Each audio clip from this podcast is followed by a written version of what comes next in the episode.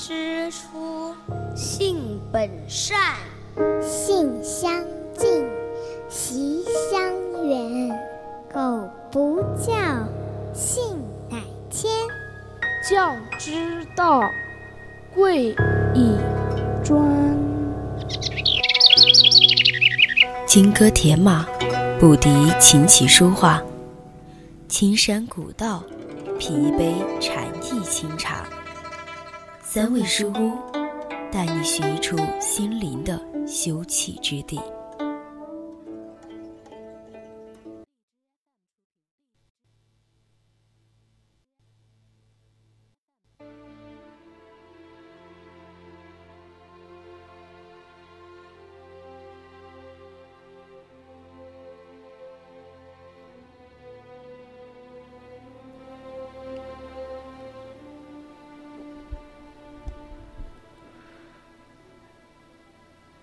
我想，左见有你，右见微笑。我想在你眼里撒野奔跑。我想一个眼神就到老。欢迎来到我们的三味书屋，我是朱白。今天要给大家分享的是《撒野》，它讲述了一个爱情故事，但又不仅仅是一个爱情故事，又或者。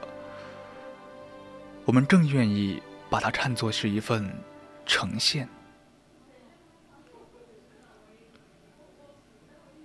又或者，爱情也只是其中的一部分。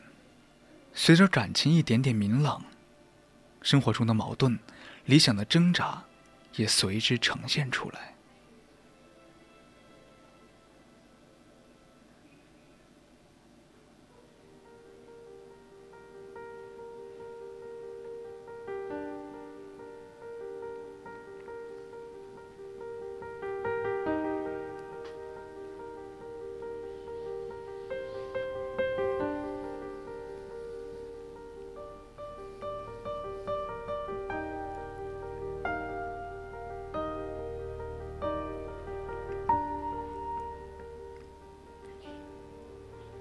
撒野不是一个纯情的谈谈恋爱、亲亲小嘴儿、拉拉小手的童话。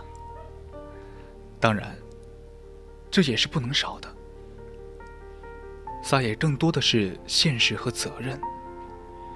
每位角色都需要做出不同的决定，可能这些决定会为了爱情奋不顾身，但也可能以爱情作为现实的牺牲品。毕竟。想与自己爱的人走下去，哪里能够这么容易呢？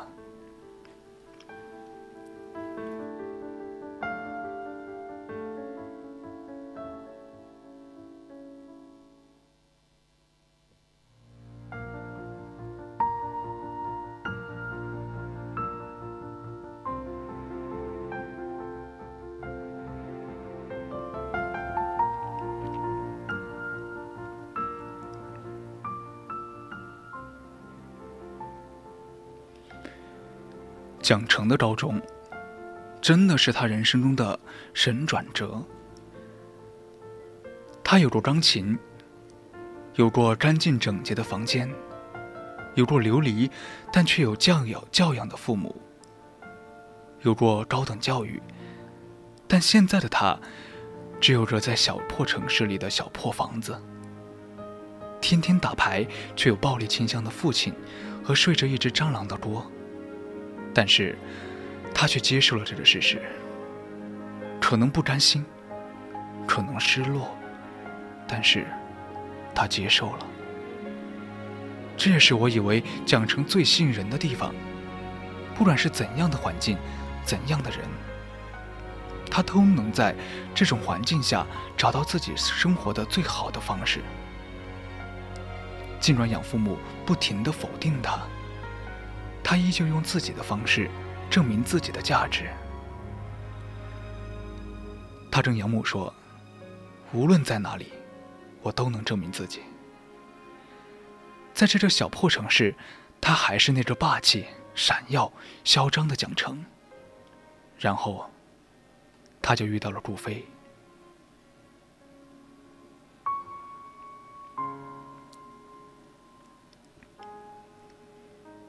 那个比钢琴、比整洁的房间，比大城市更耀眼的顾飞。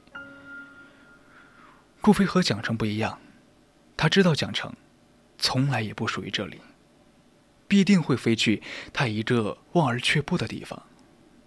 而他自己呢，只能被深深的困在这淤泥里，无法逃脱，也无法放下。他从小生活在酒鬼父亲家庭暴力的阴影下。还带着一个自闭、不愿开口的妹妹。他亲眼看着亲生父亲在挣扎中死亡，却还感到了解脱的快感。但是，从此以后，他就负担起了一个家的责任。为了这份责任，顾飞在这玉林里挣扎的活着。尽管他是那么出众的一个人，聪明和才华横溢。终究抵不过现实。他会摄影，会填词，会作曲，那又怎样呢？他那个自闭症的妹妹，就注定了他没有选择自己人生的权利。蒋成是从光明磊落跌落到了黑暗，而顾飞从来都生活在黑暗里。直到他见到了蒋成。试问一下，怎么能有人不被蒋成吸引呢？他是一个全能型的学霸，除了字儿丑以外，从头到脚都闪耀着接受苏的光芒。我认为，顾飞被蒋成吸引的原因，从来不只是他太过耀眼，而是另一种，或许顾飞自己都不知道的原因。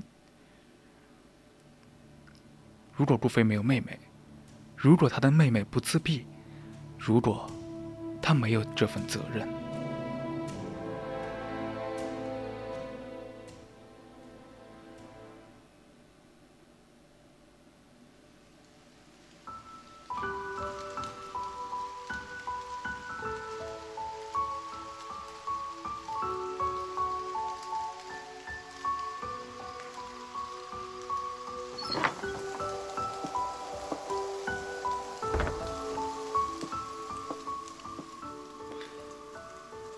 你有没有想过？这句话，蒋晨说的有些吃力了，但又没有任何停顿和犹豫。他说：“交着男朋友。”蒋成是骄傲的，他不会允许自己陷入尴尬的境地。其实仔细想一想，蒋成这种说话很有技巧性，因为顾飞回答什么，他都能圆得回来。而顾飞却犹豫了，他不能够再清楚不过了。这问题只能有一个正确答案，但是他却并没有给出那个答案，而且他并没有给出任何答案。直到第二天早上，那个四点四十五分的电话，他说：“你是想跟我谈恋爱，还是想跟我？”谈着恋爱，我相信这是顾飞犹豫一晚上后的决定。犹豫的不是他爱不爱蒋成，想不想跟他谈这个恋爱，而是他能不能够放任自己来谈一场没有责任的恋爱。但是，他们就像磁铁的南北极，深深的被对方吸引了。我想。在你眼里撒野奔跑，我想一个眼神就到老，但是我更想让你耀眼的活着。尽管基调可能有些沉重，这是真的甜甜甜啊！猫程程，兔飞飞的，简直是酥炸了。我认的，我认为爱情就是这样，两个人一起努力。让自己成为更好的人。两个人相互扶持帮助对方度过困难很温馨啊。两个人一起有一个秘密基地一起去做一些兼职顾飞摄影讲成模特。那个掩盖不住的情谊十分的甜。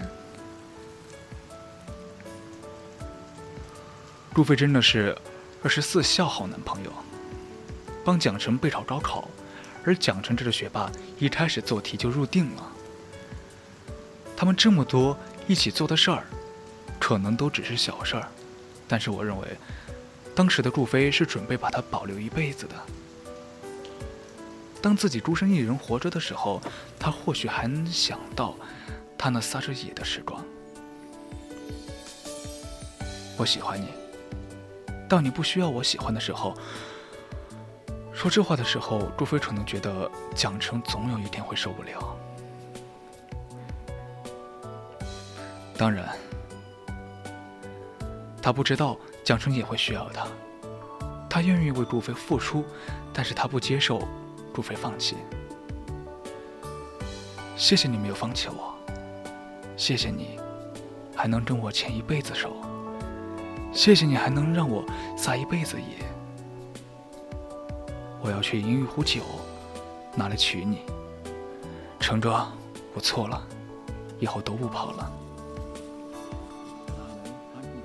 那今天的三位数就到这里了，我是朱白，我们下期再见。欢迎在下周日同一时间继续锁定我们的节目，拜拜。